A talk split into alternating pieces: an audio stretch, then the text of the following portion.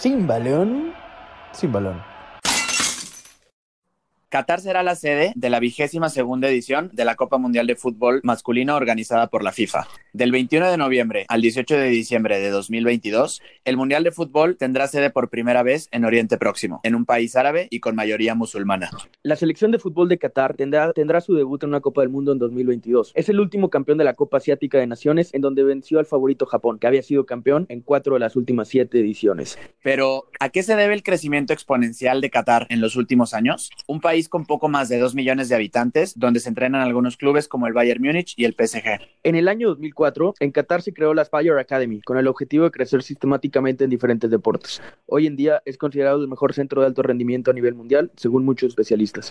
Es una academia pensada para desarrollar a jóvenes talentos del fútbol y que tiene ahora un objetivo en mente, hacer que Qatar sea competitiva en el Mundial 2022. Además, cuenta con embajadores de la talla de Xavi Hernández, Raúl González, Lionel Messi o Pelé. Y no es una academia cualquiera, cuenta con la influencia directa del gobierno de Qatar, quien controla totalmente la Fire Academy. En lo que respecta al fútbol, trabajan con niños de 12 a 18 años y en su mayoría forman parte del proceso de selecciones juveniles de la selección de Qatar. Es decir, los sub-15 de este país suelen entrenarse en la Spire Academy. Los jugadores pasan casi toda la semana dentro de las instalaciones y los fines de semana pueden irse a sus casas, si es que viven en el país, ya que no solamente hay jugadores de Qatar. Tiene centros de desarrollo de habilidades de fútbol en todo Doha para niños entre 6 y 11 años. Desde los 8, los niños más prometedores son identificados para unirse a los grupos de alimentación Aspire, en donde se preparan para unirse a la academia. Trabajan con la más alta tecnología, Big Data, GPS y máquinas de mejoramiento de rendimiento como Football Now, que son usadas por el Borussia Dortmund, entre otros equipos. Con el paso del tiempo, la Aspire Academy ha comenzado un proceso de scouting en África, con sede en Senegal, en donde han hecho reclutamiento de jugadores de alto nivel para sus academias. Además, tienen acuerdos de colaboración con clubes de la talla de Real Madrid, PSG, Villarreal, Leeds United, Ajax, Juventus, y tienen el reconocimiento de profesionales del fútbol. Por ejemplo, Xavi Hernández la catalogó como la NASA del fútbol. En el capítulo del día de hoy, en Sin Balón, donde contamos las historias que suceden cuando el balón deja de rodar, tenemos como invitado a Alexandre García Canedo, un trotamundos de la industria del fútbol, quien trabajó en la Spire Academy por casi cuatro años, desempeñándose como entrenador en jefe de la selección sub-15 y sub-13.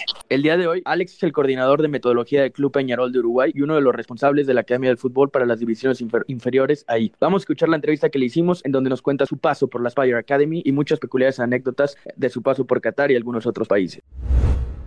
Alex, pues si quieres, eh, cuéntanos cómo, cómo se da tu, tu, relación con el mundo del fútbol desde el inicio. Bien, pues eh, mi relación con el mundo del fútbol eh, se inicia ya desde que era muy chico. Eh, fui jugador de fútbol, empecé muy joven a jugar, ya con, con 6, 7 años hasta que a los 18 años eh, cumplí el sueño, gracias a mucho trabajo y, sacrificio y esfuerzo, que fue de fichar por el Fútbol Club Barcelona. Eh, en este equipo estuve dos años y, bueno, así es como así es como inicié mi, mi relación con el fútbol. Eh, por algunos motivos eh, tuve que dejar el fútbol a los 20 años y si bien luego me dediqué a estudiar y acabar la, la doble licenciatura de Administración y Dirección de Empresas y Derecho, eh, luego por la pasión que sentía por este deporte, pues me volví a vincular al fútbol ya desde, no como jugador, sino como, como técnico o como eh, coordinador de alguna forma en, eh, en equipos. Perfecto, Alex, perfecto. Eh, entonces, digamos, inicias como jugador y poco a poco vas transformándote al mundo, digamos, de oficina del fútbol o un poco más en la parte de dirección técnica. Eh, ¿Cuál es el primer paso que das después de este paso por el fútbol Barcelona? Bien, en relación con el fútbol, una vez, eh, una vez dejo el Barcelona y me pongo a estudiar, luego por la, la falta que me hacía este deporte, eh, lo primero que hago es contactar con, con, conocidos que seguían vinculados al mundo del fútbol y me surge la oportunidad de eh, trabajar como scout, como ojeador para Aspire Academy en África. Aspire Academy es una academia que tiene sede en Qatar. Está, está financiada o viene soportada por el gobierno catarí, por la familia real, y tienen eh, un proyecto paralelo o tenían un proyecto paralelo porque recientemente se, se terminó eh, que estaba basado en Senegal. Y una de las personas que, que conocía trabajaba allí en el, en el proyecto de, de, Senegal y me propuso o me dio la oportunidad de poder eh, participar o empezar a trabajar con ellos como ojeador y mi primer trabajo consistía en, viajar prácticamente por todo el mundo tratando de seleccionar a los mejores jugadores de 13 años, sobre todo centrándonos en el continente africano eh, algún país sudamericano y algún país asiático. Ok, buenísimo. Eh, ¿Qué países visitaste, por ejemplo? En, ¿O qué sorpresas te llevaste en esta experiencia? Bien, los países que visitamos en África fueron 15 o 16, entre ellos destacaría Senegal, lógicamente, eh, Mali, Nigeria, Kenia, Tanzania, Uganda, Ruanda, eh, Costa de Marfil, eh, Sudáfrica en su momento y alguno otro. En Asia visitamos Tailandia, Vietnam y Cambodia y en, eh, en, América Latina, Costa Rica, Guatemala y Paraguay. Volviendo un poquito, retrocediéndonos a tus inicios, en, bueno, algo que tiene que ver con tus inicios en el Barcelona, es muy sonado en el mundo que la cantera del, del Barcelona, la famosa Masía, pues inculca muchos valores, tanto deportivos como humanos, a los futbolistas. ¿Qué tanto te influye para ti este tema humano en el momento de, de buscar un talento, de captar un talento? ¿Qué tanto influye ese sentimiento de, de sí, el valor deportivo, el valor humano de, un futbolista y si eso tiene que ver con tu tiempo en el Barcelona. Sí, yo creo que es importante recordar que cuando hablamos de jugadores o de futbolistas, en primer lugar estamos hablando de personas. Entonces, para mí es muy importante el factor humano porque es la base. Y si el factor humano o la persona es buena, eh, luego tiene muchos puntos favorables para poder tener éxito como, como jugador. Entonces, en el Barcelona, por suerte, fue algo que, que nos enseñaban que nos inculcaban, eh, de lo que realmente eh, se preocupaban.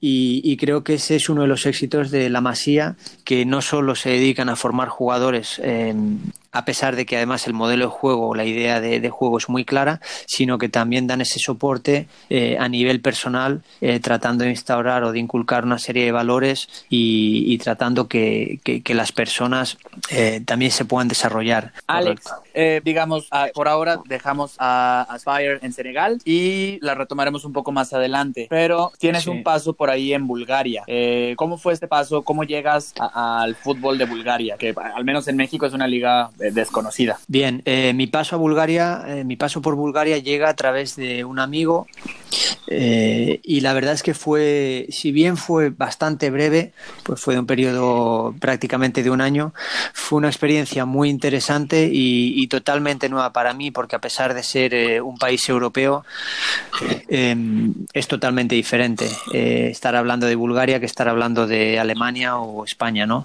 Y, y el hecho de ser un país de Europa del Este pues implica que tuviera unas características, unas condiciones totalmente diferentes que para mí en aquel entonces eran desconocidas, ya sea por cultura, ya sea por eh, idioma, ya sea por, eh, por el clima. Pero la verdad que fue muy enriquecedora y, me ayudó a madurar mucho y tengo la suerte de mantener amigos todavía allí. Oye, y este, esta diferencia cultural que tú marcas de Bulgaria y España, adelantándome un poco en tu trayectoria, ¿no es aún más notoria en Qatar? Totalmente. Si ya entre, entre Bulgaria y España hay diferencias culturales, imagínate si ya lo, lo relacionamos con Qatar. A modo de ejemplo, eh, diferencias en cuanto a la religión. Eh, allí, sobre todo, rige el Islam, que es una religión basada en el Corán. El tema de la vestimenta, eh, si bien ya es por todos conocido, sobre todo el tema de las mujeres el, el, hijab, que es un velo que utilizan como, tiene varios significados, pero sobre todo como, como protección ante los hombres que están fuera de, de, los hombres cercanos, ante los hombres fuera de su familia o de su entorno más cercano. Eh, y luego otros detalles que me sorprendieron también, como puede ser el de la privacidad, hasta qué punto lo llevan, es decir, eh, a modo de ejemplo, en un centro comercial, cuando con un eh, celular o con una cámara te pueden llamar la atención. Sí, y, y, bueno, otra diferencia que me sorprendía también es el tema de, de la mujer y, y, su rol en la sociedad o, o los derechos que tiene respecto a, a la sociedad y en comparación con lo que sería pues eh, en otros países de, del mundo. Sí, totalmente, totalmente. Y aquí, pues digo, en pasos por eh, Senegal, luego eh, Europa, digamos, casi del este, luego Qatar, creo que estas diferencias culturales pues, se van marcando cada vez más, pero a la vez me imagino que en ti se hace una especie de resiliencia o de un tema como de habitante del mundo que te hace ser más receptivo y un poco más abierto a, a, a recibir nuevas culturas, ¿correcto? Correcto. Y de hecho creo que es lo más importante. Y volvemos al tema de la persona. Eh, podemos ser muy buenos en nuestro trabajo, pero lo primero que, que, debemos hacer, desde mi punto de vista, pues es tratar de entender la cultura y, y a las personas, porque al final, a pesar de que estemos hablando de fútbol, eh, nos estamos eh, nos estamos desarrollando, nos estamos eh, socializando cada día con, con personas de, de, contextos diferentes. Entonces, a pesar de, de, ser, de poder ser muy buenos en nuestro trabajo, si luego como personas no conectamos con, con la gente que nos rodea, eh, se nos complica. Sí, tienes toda la razón y eso aplica no solo en, en, el área del fútbol, sino en todas las áreas profesionales y personales existentes. Alex, en la parte de Qatar me gustaría irnos por dos tangentes. Una sería como una breve explicación de qué, qué puede esperar la gente. Esto es un poquito fuera de, de la Academia Aspire, sino más bien eh, Qatar como, como país. ¿Qué puede esperar la gente que lo visite en durante el Mundial del 2022? Si alguien que nos está escuchando planea ir al Mundial, ¿qué, ¿con qué se va a encontrar? Si alguien planea ir al Mundial 2022, se va a encontrar con un Mundial único en la historia. Ese es el nivel con el que los catarís eh, creo que están afrontando este evento que va a ser único en la historia para ellos. Y, y van a hacer todo lo posible para dar una experiencia a todos los que tengan la suerte de participar eh, única, única en todos los sentidos. Eh, de entrada hay un reto muy importante que se presenta para el país y es que el Mundial se va a desarrollar en una sola ciudad, a pesar de que estemos hablando de Qatar, el Mundial se va a desarrollar prácticamente en la ciudad de Doha, eh, con todas las eh, limitantes o los retos que eso supone.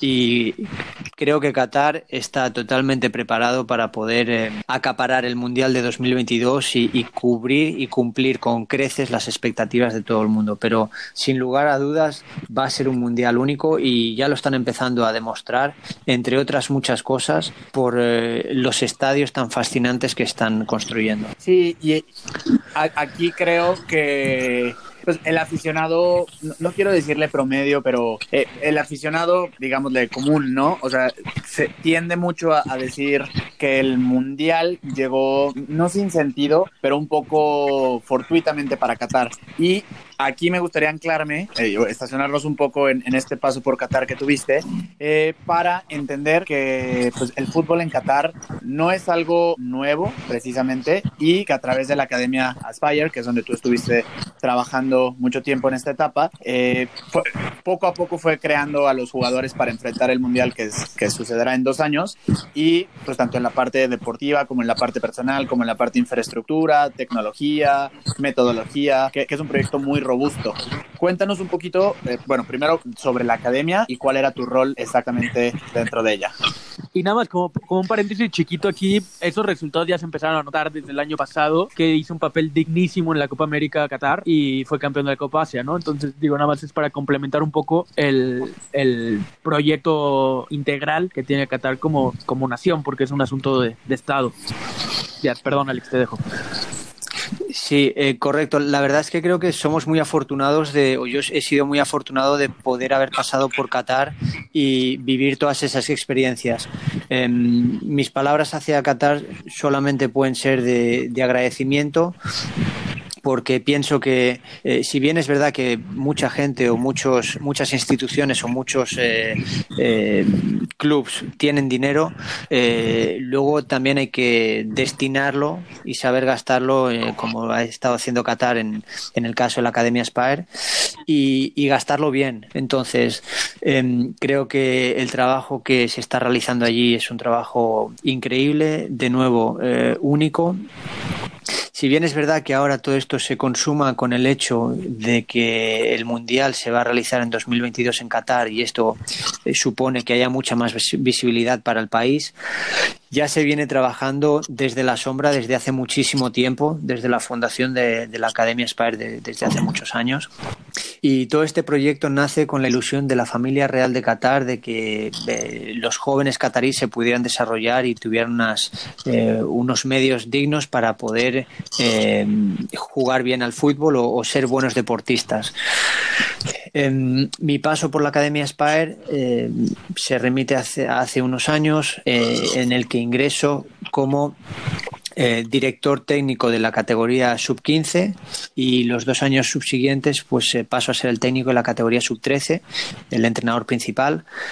Y mm, la verdad es que fueron también muy productivos, eh, dos años en los que aprendí muchísimo. En primer lugar, la experiencia es muy bonita porque tienes todos los medios que te puedas imaginar a tu alcance ya sea desde canchas de juego como eh, capital humano y luego, eh, en otro lugar, en, eh, por otra parte, el hecho de que tienes todos los medios a tu disposición te facilitan todos los medios para poder seguir desarrollándote como persona y como profesional. Entonces, en Qatar teníamos la suerte de que eh, se invitaban equipos para que jugaran contra los jugadores, contra, contra los equipos nacionales, se invitaban a equipos profesionales o incluso algunos equipos profesionales solicitaban venir a entrenar en épocas de invierno en sus respectivos países y donde allí en Qatar hace buen tiempo para poder entrenarse y nos daban acceso a nosotros para poder ver esos entrenamientos. Se han organizado conferencias internacionales en las que nos han permitido aprender de los mejores profesionales en todos los sectores.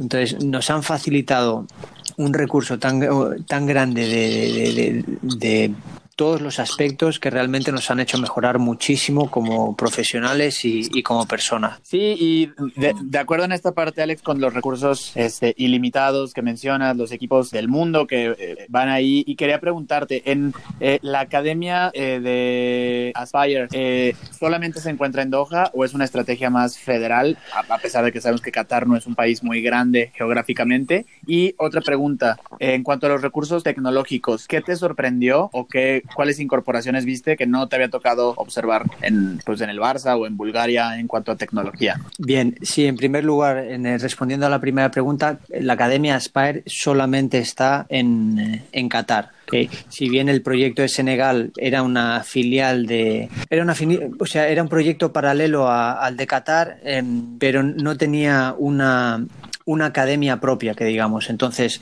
eh, la Academia Spire eh, únicamente tiene eh, academia y base en Doha, en Qatar. Bueno, en cuanto a los recursos tecnológicos, em, hemos podido disfrutar de, muchísimas variedades. La verdad es que han habido muchas cosas que me sorprendieron. En lo que a mí eh, afecta directamente eh, cosas en concreto como por ejemplo el tema de los GPS. Eh, si bien capaz no es, una, no es una novedad en el mundo del fútbol, pero el hecho de disponer de esos dispositivos ya para jugadores de edad de, de 13 años creo que es un auténtico lujo. Luego habían otras, eh, otras modalidades que, me sorprendieron, como puede ser la máquina de Football Now, que es una máquina que, que sirve para, para, sobre todo para trabajos técnicos y que ya es muy conocida en Europa, sobre todo en, eh, países como Alemania, equipos como el Dortmund o el y a la cual le damos mucha, mucha, mucha utilización. Después me sorprendió muchísimo eh, el gimnasio que tenemos fuera entre las canchas. Tenemos, eh, teníamos la suerte de tener 11 canchas de hierba natural y en el medio se colocó un gimnasio con, con aparatos de última generación y luego con la accesibilidad o la facilidad para después poder saltar a la cancha directamente y también la sala la zona de recuperación con una zona de piscinas y, unos eh, aparatos de última tecnología increíbles y la sala de neurociencia que fue una, eh, una novedad una incorporación de, de, última hora y que empezamos a aplicar también con los jugadores ya desde los 12, 13 años y, y que fue muy, muy, muy buena la experiencia. Y siguiendo también con el tema de Qatar, hablemos sobre los, los la, la, la, experiencia que tuviste tú con las divisiones inferiores, que también hay muchos españoles ahí trabajando. ¿Es normal este, este ¿cómo, cómo le llamaremos? Esta baraja de técnicos, de influencias futbolísticas multinacional? O sea, hay, mucho, hay mucha influencia de algún fútbol en específico, como en este caso sería mi pregunta, ¿el fútbol español o es más internacional? Bien, eh, sí, la verdad es que eh, el hecho de, que la Academia Spire eh, sea tan grande en parte eh, viene soportado o reforzado por la em, variedad de profesionales que trabajan en ella. Ya no solo técnicos, sino em, a nivel de coordinación, a nivel, a nivel de administración, a nivel de, gerencia. Eh, la verdad es que los responsables cataríes se han sabido rodear muy bien de profesionales y estos a su vez pues han, han ayudado a, complementar el proyecto. Eh, la parte dirigencial, eh, de hecho el director de la academia, el director general de la academia es un español. De hecho la academia em, está relacionada a su vez con varios equipos eh, a través de diferentes acuerdos y demás y luego también tiene dos, dos, equipos, uno está en la segunda división en, en España y el otro está en, las, en la primera división en eh, Bélgica. Ok, acá hablamos del Cultural Leonesa y del Eupen, ¿verdad? Correcto. Ok. Oye, eh, Alex, y bueno, digo, reforzando esta influencia internacional, pues la, la, academia ha contado con embajadores como Raúl, como Messi o como el mismo Pelé. Y Xavi Hernández eh, ha tenido por un peso específico importante. Eh, ¿Cuál crees que haya sido la principal influencia o por qué los cataríes eligieron a un, a un personaje como Xavi Hernández para darle solidez a su imagen internacional? Sí, yo creo que al final eh, Xavi es un ejemplo más muy importante de, de la cara visible de Qatar y en todo este tiempo Qatar se ha venido apoyando de diferentes personalidades eh, famosas con, con, mucho renombre para potenciar la imagen de, de, todos sus proyectos y ahora sobre todo del Mundial. Y pienso que Xavi está desarrollando muy bien esa, esa labor, ya no solo en primer lugar cuando fue a Qatar para jugar en, en el equipo del Al-Sad, sino luego lo que se vino después, ahora ejerciendo también como técnico y luego como embajador propio de, del Mundial de Qatar 2022. ¿Cuáles fueron tus, tu, tu experiencia con la selección sub-15? Eh, ¿Tenías eh, tal, mucho talento? ¿Cómo, ¿Cómo es el fútbol del catarí? Bien, la experiencia era totalmente nueva para mí, era un contexto desconocido y la verdad es que fue una sorpresa en el buen sentido, en el buen sentido porque eh, si bien estamos en un contexto en el que no existen las necesidades igual que existen en otros contextos que he vivido como pueden ser Bulga eh, perdón eh, África o Sudamérica o Uruguay eh, es un contexto en el que no hay tanta necesidad. De todas formas se consiguió a través de la academia y de sus eh, procesos de desarrollo de, de los jugadores poder generar en, en, el jugador una disciplina y una cultura eh, realmente admirable. A modo de ejemplo, eh, la Academia Spire es una academia gigante y los jugadores eh, pasan todo el día en la academia, desde por la mañana, donde desayunan, van al, al, colegio allí en la propia academia, hacen los entrenamientos con las selecciones, comen en la academia, vuelven a estudiar, vuelven a hacer el entrenamiento de tarde, acaba el entrenamiento, cenan y luego se van para sus casas. Y esto se ha ido repitiendo eh, este día a día durante muchos eh, meses, durante muchos años, con lo cual lo que comentabais antes de, de los éxitos que han tenido en, en, en, el buen papel de la Copa América o, o en la Copa de Asia, eh, ahora son más visibles y más notorios, pero este proceso se lleva ya trabajando desde hace muchísimo tiempo. Entonces, el hecho de que el proceso esté bien definido, sea claro, y que los jugadores se hayan adaptado, se hayan creído ese proceso y lo hayan asimilado como lo han hecho, eh, la verdad es que ha sido fantástico poder vivir todo, todos esos resultados. Oye, Alex, ¿y acá encuentras alguna similitud con tu ahora actual, actual trabajo en Peñarol? Que también el uruguayo es, una, es un futbolista que se ha caracterizado por esa mentalidad ganadora, por, ese, por esa desventaja quizás de, ser un, un, país con tan pocos habitantes como por ahí podría ser también eh, Qatar comparado con las, con las grandes potencias de, de Asia o, o, o, con, como se le vio en la Copa América, con grandes potencias de Sudamérica inclusive. Entonces acá la pregunta es, ¿existen similitudes en ese pensamiento eh, ganador, por así decirlo, del, del, del catarí con el uruguayo? Bien, en cuanto a la forma de pensar o, o sí, la, la, la, la, cultura que puede estar dentro del jugador, no veo tantas similitudes entre Qatar y Uruguay. Si bien a nivel contextual eh, hay varias. Uh -huh. Es decir, en primer lugar, el hecho de que sean países muy chicos generan que se puedan trabajar los procesos de una forma diferente. A modo de ejemplo rápido, tanto en Uruguay como en Qatar, los jugadores de la selección nacional pueden ser convocados en, eh, durante cualquier época del año para entrenar con la selección. ¿Por qué? Porque está todo concentrado básicamente en una ciudad. Por tanto, el tema territorial de espacios más chicos facilita ese acceso. Acá estamos hablando de inferiores, ¿no? Claro. Sí, sí, en, en cuanto a inferiores, el proceso de inferiores. Por otra parte, otra similitud es que los procesos de desarrollo eh, tienen muchas similitudes. ¿Por qué? Porque el proceso de desarrollo del jugador está claro, al menos en el papel que me toca desarrollar a mí ahora en Peñarol y en Qatar. Eh, las instituciones apuestan por procesos. Cuando hablamos de procesos eh, salen palabras como invertir en tiempo, invertir en eh, metodologías de trabajo, en estructuras. Eh, el resultado es importante, pero la forma en la que se consigue el resultado también lo es, incluso más. Entonces, eh, el tema del proceso del desarrollo del jugador eh, está muy claro en ambos casos y si se prolonga en el tiempo, pues pienso que siempre va a tener resultado o éxito. Sí, y comparándolo ahora lo que decías, lo, la parte territorial, que pues termina siendo una ventaja el estar en países chicos. En México, dos ciudades que concentran a la mayor cantidad de futbolistas, por ejemplo, Guadalajara y Ciudad de México, eh, en autobús estás a 7, 8 horas y es indispensable volarlos este, para las concentraciones. Alex, eh, ¿cómo se da este paso, digamos, de Qatar al Club Peñarol? Eh, ¿Y qué es lo que haces actualmente en, en el Carbonero? Bien, en, en, el Carbonero, en la actualidad lo que estoy haciendo es, soy el responsable de, de la metodología del club, desde el segundo equipo hasta la captación, y al mismo tiempo formo parte de la coordinación de formativas en el día a día junto con eh, el coordinador de, la parte eh, condicional eh, y el director de la academia. El paso o cómo llego yo a Uruguay es sencillo. de hecho, yo acabo el contrato con Qatar hace casi un año.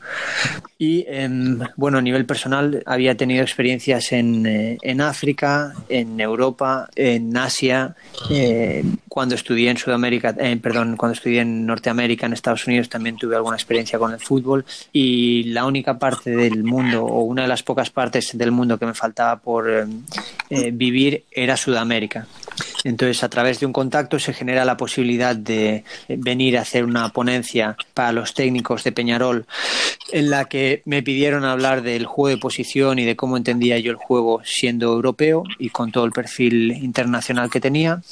Entonces Peñarol me invitó una semana para que hiciese esa charla presencial con los técnicos y a partir de ahí pues la conexión fue muy fuerte, fue instantánea. Me propusieron si me interesaba poder eh, colaborar con ellos de manera oficial y, y, me pareció una idea fantástica y más todavía eh, sabiendo que Peñarol es un equipo grande en Sudamérica. Qué, qué, padre que de una charla de una semana se haya quedado ya para como una chamba, bueno, chambas acá en México como un trabajo ya, sí, sí. ya, ya establecido. eh, bueno, personalmente a mí Montevideo es una ciudad que me gusta mucho, debe ser increíble para vivir. Oye, ¿qué tal? Hablando de Peñarol como un equipo grande, como lo es también Nacional, los dos fueron en el siglo XX eh, ganadores varias veces de la Copa Libertadores y en el siglo XXI han perdido contra el... No, no, han podido brillar mucho contra el gran poderío de los equipos argentinos o brasileños. ¿Cómo cambiar este chip? ¿Están conscientes de ese, de, de ese pues quizás déficit por, por, el nivel de las ligas, por algunos otros factores? ¿Qué, qué se, está, se está planteando como una posibilidad el volver al... Bueno, más bien como una meta, el volver a estar en los grandes planos de la Copa Libertadores como equipo? Sí, eh, yo creo que ese sería el, el, reto y la ilusión que, que tendríamos todos, que Peñarol y que el fútbol uruguayo volviera a estar bien representado en, en competencias internacionales.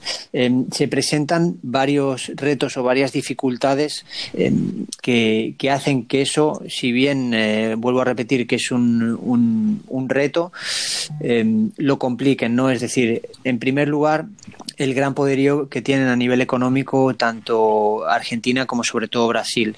Em, los jugadores, por ejemplo, cuando llegan a los primeros equipos, eh, si bien algunos tienen en la cabeza poder dar el salto a Europa, eh, hay otros jugadores eh, que tienen como objetivo jugar en la primera de, esos, de esas ligas y no dar el salto. Entonces, muchos de los jugadores con un nivel muy alto consiguen ser retenidos en, en sus clubes y esto hace que se potencien el, el, nivel de la liga y de esos equipos. En primer lugar eso. En segundo lugar, a nivel de infraestructuras, eh, creo que aquí en Uruguay se están haciendo milagros y de hecho eh, ese fue uno de los motivos por los cuales eh, a mí me interesaba o tenía la curiosidad de poder trabajar en, en Uruguay. Es decir, cómo siendo un país tan chico y con todas las limitantes que tenemos, consiguen sacar los jugadores del nivel que, que salen. Entonces, primero el tema económico y segundo, a nivel de infraestructuras, eh, estamos eh, limitados. Peñarol no tenemos lo necesario para poder trabajar bien, eh, pero en el fútbol uruguayo hay muchos equipos que, que están limitados. Entonces, eh, arreglando estos dos aspectos, que no es fácil, sobre todo el, el económico, eh, pienso que eso facilitaría mucho que el nivel de, de, juego de los equipos uruguayos y de la propia competencia subiera y por ende también eh, lo hiciera a nivel internacional. Sí, pasaste de un país donde los recursos eran ilimitados a un país en donde, digamos, pues, se atribuye mucho a este tema de la garra, el empuje, el aguante. Ah, en, hablando de este tema, eh, supongo que el shock cultural fue más tenue si ya estuviste en Senegal y ya habías estado antes en Qatar, pero ¿cómo te fue con la relación con la gente eh, hispanoparlante también? Un poco la cultura similar. Cuéntanos cómo te ha ido en esta adaptación. Sí, la verdad es que la adaptación, eh, bueno, por el hecho de haber viajado ya por muchos eh, países, eh, siempre me he tenido que adaptar y pienso que cuando alguien viene de fuera, el que se tiene que adaptar es el que viene de fuera y no los locales. Entonces, partiendo de la base que yo siempre he tratado de, de adaptarme y, y, tener la mente abierta para estar eh, eh, preparado para cualquier eh, circunstancia, de hecho aquí en Uruguay la situación ha sido muy fácil, muy fácil porque somos latinos igual que los españoles, por lo tanto hablamos la misma lengua, si bien pueden haber tradiciones que pueden variar, pero al final tampoco son tan diferentes. ¿Ya tomas mate? Sí, ya tomo mate, ya, ya me engancharon con el mate rápido y, y luego de hecho pues bueno eh, Uruguay y sobre todo Montevideo pues eh, es una ciudad que, que, tiene muchas similitudes con Barcelona por ejemplo. Aquí hay playa. Así que realmente la adaptación ha sido muy fácil y, y toda la gente que, que, tengo a mi alrededor pues se han portado muy bien y me han hecho esa adaptación eh, muy fácil. Sí debe ser lindo todo todo ese proceso de bienvenida a, al Uruguay. Alex eh, viniéndonos un poco tropicalizándonos a, a México a la gente le gustaría conocer cómo va nuestro proceso de, de, de inferiores con miras a quizás al mundial que, que, vamos a tener en el 2026. Tú como parte del medio que se oye, que se escucha, cómo se está trabajando México, las, las inferiores. De aquí, digo, Pancho quizás nos puede complementar un poco, así por, por encimita nada más. Bien, hombre, en realidad eh, sé que hace mucha ilusión el Mundial de 2026. Lo que pasa que la atención se acapara directamente ahora mismo con Qatar y todo lo que está sucediendo allí. De todas formas, tengo la suerte de tener eh, amigos en México y en la Federación de México eh, y sé que se está trabajando bien, de entrada por los profesionales que están en, en, ese proceso. Luego sé que a nivel de, de cultura o de a nivel de país, eh, el mexicano es un, uh, tiene un perfil luchador para salir adelante en cualquier adversidad eh, y en, cierta similitud tiene relación con lo que está sucediendo en Uruguay.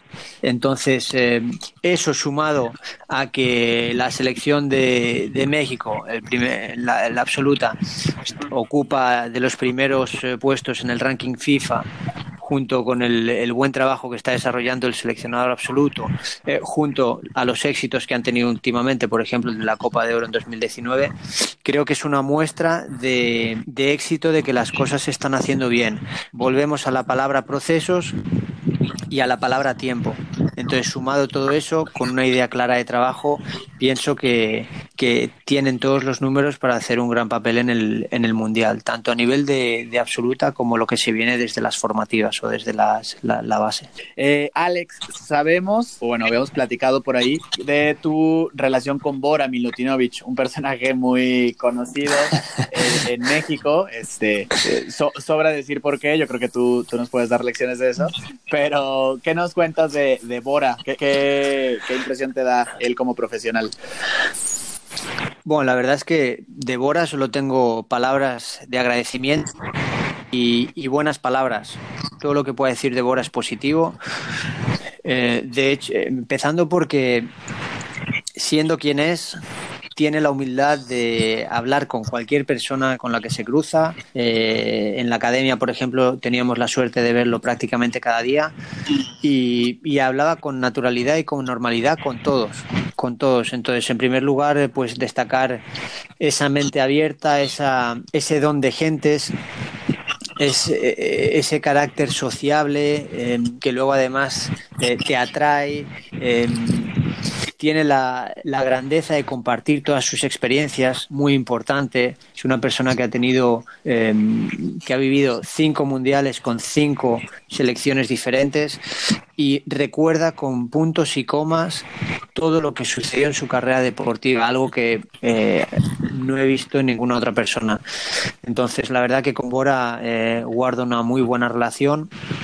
De él y, le tengo mucho cariño, mucho aprecio, mucho respeto y pienso que además está haciendo una gran labor eh, como asesor personal de la familia real para que el Mundial de 2022 pues eh, se lleve a cabo con éxito. Ah, justo iba a preguntar eso, que cuál era el papel de, para ponernos en contexto a, a, a los demás, cuál era el papel de, de, Bora y cuál era tu relación con él laboralmente. Sí, Bora eh, llegó a Qatar en, en, Qatar, pero luego ya el paso que dio fue cuando se desentendió de, de los terrenos de juego y ya de, de su rol como técnico, eh, pasó a ser uno de los asesores personales de, la familia real eh, a fines de poder asesorar, eh, llevar a cabo y toda la preparación del Mundial que se viene en 2022.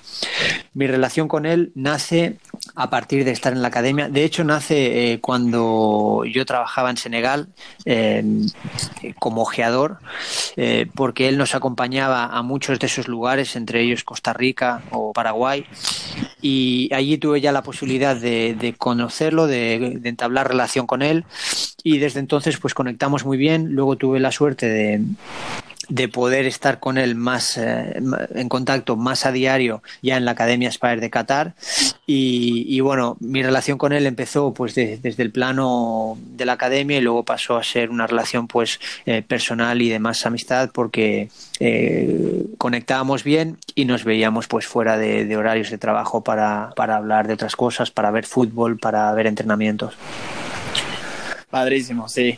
Viejo, viejo conocido Bora y se ve que la organización en general de la Federación Catarí y de el próximo mundial pues está muy robusta en cuanto a personalidades del fútbol relacionadas. Eh, Alex, pues creo que una pregunta obligada. ¿Te ves algún día trabajando en el fútbol mexicano?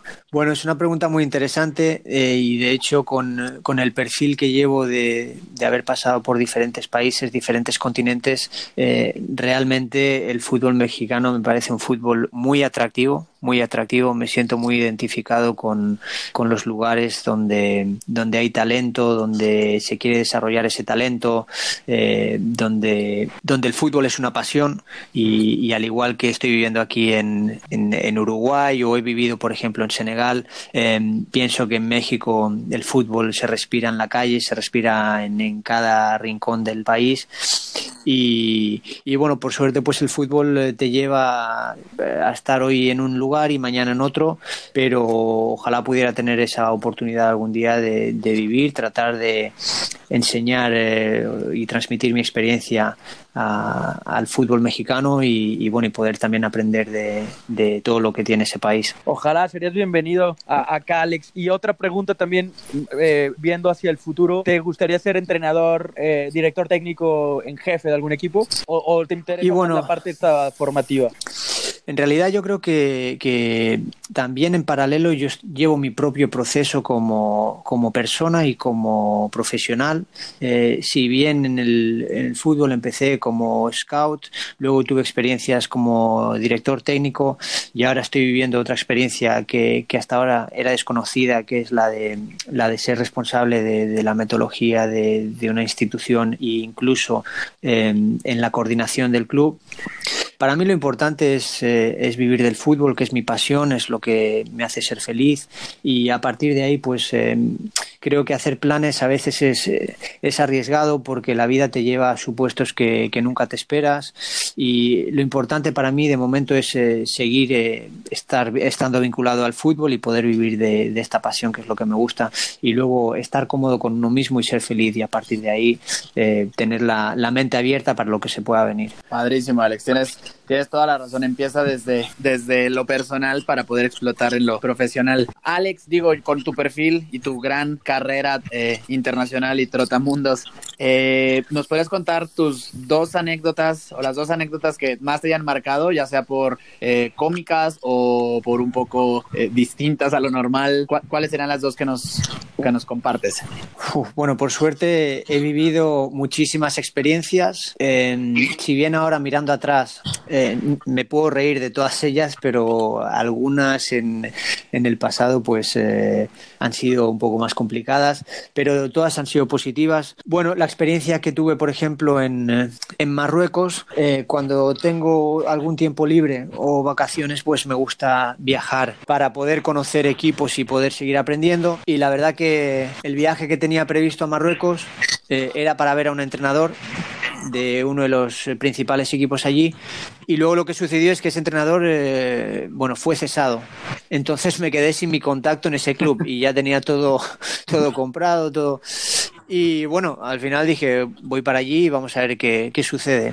Entonces me encuentro, y era de total desconocimiento para mí, me encuentro en una calle, a la derecha está uno de los dos clubes más grandes del país y a la izquierda, cara a cara, el otro club más grande del país. O sea, los dos clubes más grandes del país, cara a cara. En Casablanca, ¿no? En la, correcto, el Guidad y el eh, Rayá de Casablanca. Los dos en la misma calle. Yo lo desconocía. Y eh, bueno, como si lanzase una moneda al aire, digo, bueno, si mi amigo trabajó en, eh, en este equipo, ahora no tengo contactos tal, pero bueno, a ver en el otro. Vamos a no, en realidad me decidí por el mismo, ah. por el mismo equipo. Eh, hablé con el guardia de seguridad y no me permitió el acceso. Le dije que venía desde muy lejos y, y, bueno, se complicó un poco el tema. Y al final tuve la suerte de que en ese preciso momento entra el director deportivo del club, eh, un marroquí que había trabajado en Qatar por casualidad y, em, y que hablaba portugués, medio español portugués porque había jugado en Portugal. Le expliqué mi situación, me abrió la puerta del coche, me dejó entrar y a partir de ahí, hasta el día de hoy, eh, tenemos relación y somos amigos. Entonces, lo bonito del fútbol de que, que bueno, que, que, hay mucha gente pues con la, con la mente abierta, que a pesar de que el mundo sea muy grande, pues el mundo es muy chico y la verdad es que pasé una, una estadía pues eh, súper agradable y fue muy productiva. Padrísimo, Alex. Algo similar en Bulgaria, ¿no? Me, eh, recuerdo alguna historia. Ah.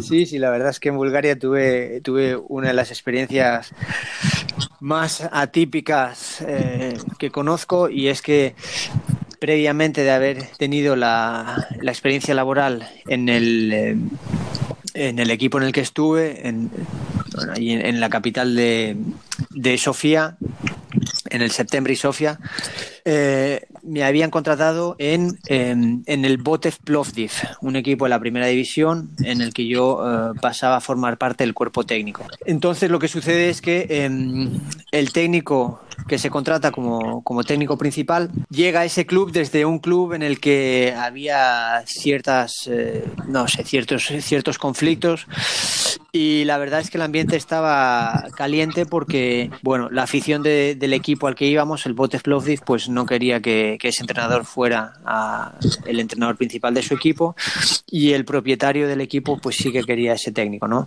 Entonces, yo a todo esto sin, sin conocer la, el contexto. Bien, el primer día, pues nos presentamos ante los medios de comunicación, hacemos la, rueda de prensa, eh, justo después nos vamos al vestuario, nos cambiamos y eh, bueno, saltamos a la cancha para entrenar con los jugadores. Primer día de entrenamiento.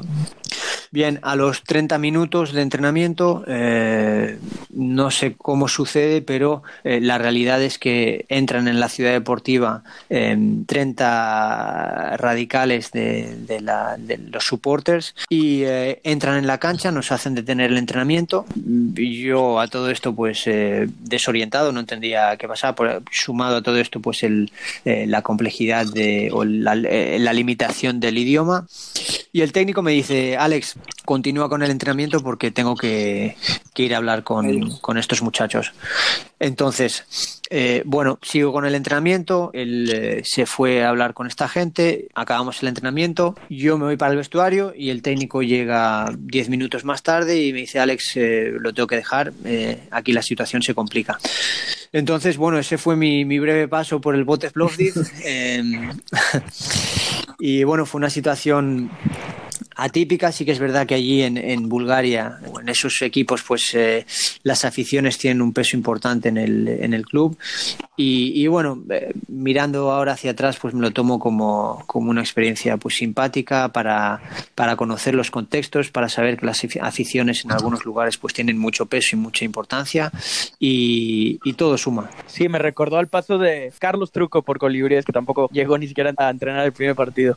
Pero bueno, sí son cosas que, que, suceden. Acá fue por diferencias económicas, lo de allá fue por diferencias con los hinchas, con los aficionados. Bueno, pues me parece que, sería todo, Alex. No sé si tengas algún otro tema que quieras comentar acá con la gente que te escucha desde México, desde algunas otras partes del mundo. Pues nada, la verdad es que palabras de agradecimiento para ti, Francisco, Ernesto, por, eh, por haber pensado en mí en hacer eh, esta entrevista. Y, bueno, al pueblo mexicano, pues gracias por estar ahí, por escuchar, por el interés y espero algún día pues eh, poder visitar México. No sé si, si para trabajar o no, pero, pero al menos como turista, porque es un país en el que todavía no, no he tenido el gusto de poder eh, estar. Me han hablado muy bien de ese país y además de que tengo amigos ahí, entonces eh, espero que, que, en algún momento pronto pues tengamos la oportunidad de, de, poder estar ahí y compartir con todos. Pues esperemos que sí, Alex. Ya, ya pronto se dará ese momento. Este, te mandamos un abrazo desde acá, desde México. Gracias por tomar este tiempo este, para la entrevista y pues fue creo que muy eh, pues entre inspirador y también de descubrir mucho en el tema tanto de Qatar como de Uruguay, el día a día de la profesionalización del fútbol en, en Qatar y bueno, lo que ya conocemos un poquito más en México de Uruguay. Muchísimas gracias a vosotros, un fuerte abrazo. Gracias Alex. Chao. A vosotros, chao. Y el árbitro marca al final una historia para contarla.